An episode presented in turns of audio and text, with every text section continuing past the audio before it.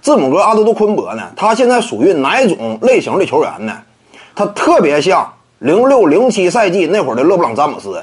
当时的詹姆斯，别看说年纪轻轻，进入联盟没几年，但是呢，已经率领骑士完成起码常规赛阶段的崛起了。常规赛当中呢，凭借他这样一种大局观呐，球场之上强势的突破能力，已经成为联盟当中不可忽视的一股常规赛力量了。只不过呢，仅仅是一股常规赛力量。一旦打到季后赛，当年的詹姆斯啊，也是受限于并非完全体的自身，技术上尚有待完善，使得呢屡屡在季后赛碰壁。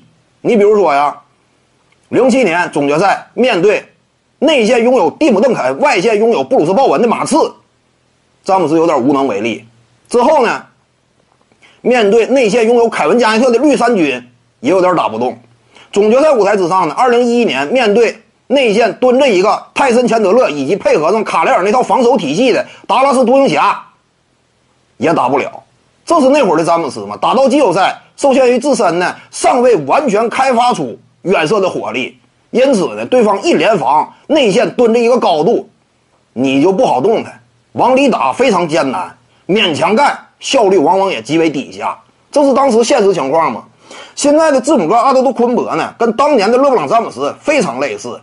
就是一旦面对那种球队啊，内线有高度、有护框能力的，内线储备比较厚实的，他就费劲。你比如说在东部，为什么我更加看好费城球人能够闯进总决赛呢？因为球人呢，本西蒙斯有没有缺陷？有缺陷，但他不是第一核心，不是第一核心，这就使得呢，本西蒙斯可以完成角色化的转变。